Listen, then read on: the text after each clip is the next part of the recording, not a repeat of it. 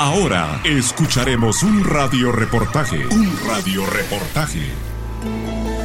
Amigos, qué gusto saludarlos nuevamente. Tenemos información muy importante del Benemérito Comité de Prosigos Sordos de Guatemala y para ello pues nos acompaña hoy Elder Aldana. Él es técnico de salud preventiva auditiva del programa de prevención de la ceguera y la sordera. Bienvenido a esta cabina, Elder. Qué gusto saludarlo. Muy bien, gracias por la invitación que nos hacen para poder compartir esta información muy importante que va a ser de beneficio para todos nuestros oyentes. Excelente, bienvenido siempre, Elder, a esta cabina. Y empecemos hablando de los cuidados de la salud auditiva. ¿Cuáles son las causas más comunes que dañan la salud de los oídos? Por ejemplo, introducir objetos punzocortantes en los canales auditivos pues es una de las principales causas que dañan nuestros oídos, pues ya que nosotros mismos podemos crear tapones de cera, podemos crear eh, infecciones dentro de los canales auditivos o incluso podemos llegar a perforar nuestra membrana timpánica por el uso de hisopos, por el uso de ganchos andinos. Muchas veces hemos visto eh, o nosotros mismos hemos utilizado tapones de lapicero, hemos utilizado la llave del carro, de la moto, también utilizar o ingerir medicamentos ototóxicos, por eso es que nosotros recomendamos que sea un médico o un especialista el que pues recete los medicamentos y no ir a la farmacia y automedicarse. Personas que están expuestas a ruidos o volúmenes altos, pues es algo también que comúnmente lo vemos en las industrias, los DJ, los, las personas que trabajan en los call centers.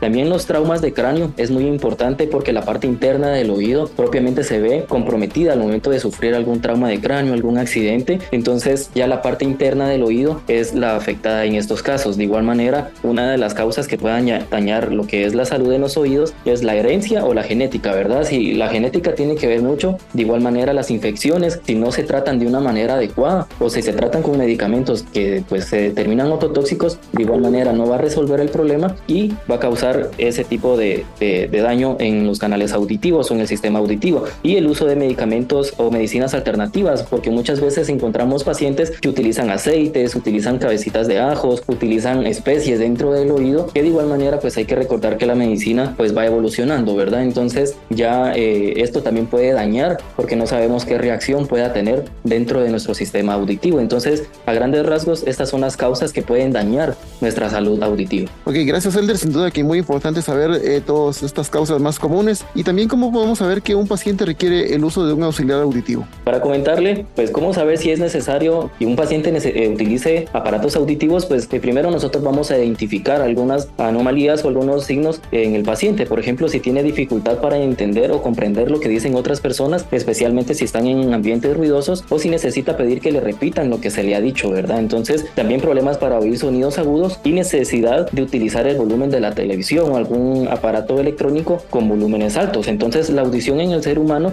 se puede medir por medio de una audiometría, que es un examen subjetivo que tiene por objeto pues, cifrar las alteraciones en relación con los estímulos acústicos. Estas audiometrías pues, se realizan en pacientes mayores de 6 años y en algún dado caso, si no fuera posible, pues se realiza un examen que se llama potenciales evocados auditivos, siempre para evaluar la audición del paciente. Sin duda que respecto a los aparatos auditivos de venta libre, ¿estos son recomendables? La verdad es de que nosotros no recomendamos este tipo de, aparatos auditivos de venta libre porque estos aparatos pues vienen con un volumen en general. Entonces nosotros, los que nosotros pues eh, disponemos en el Benemérito Comité Pro Ciegos y Sordos de Guatemala, pues la ventaja es de que nosotros manejamos esta, estos niveles de audición con programación por medio de una computadora. Eso quiere decir de que se van programando acorde a las, a las pérdidas auditivas de los pacientes. Muchísimas gracias por la información, Elder. Sin duda que cada persona y cada cuerpo será muy diferente y entonces hay que adaptarlos a cada persona. ¿Nos puede dejar unos breves consejos para que mantengamos unos oídos sanos y la gente pueda saber más de este programa en dónde lo puede localizar? Sí, claro.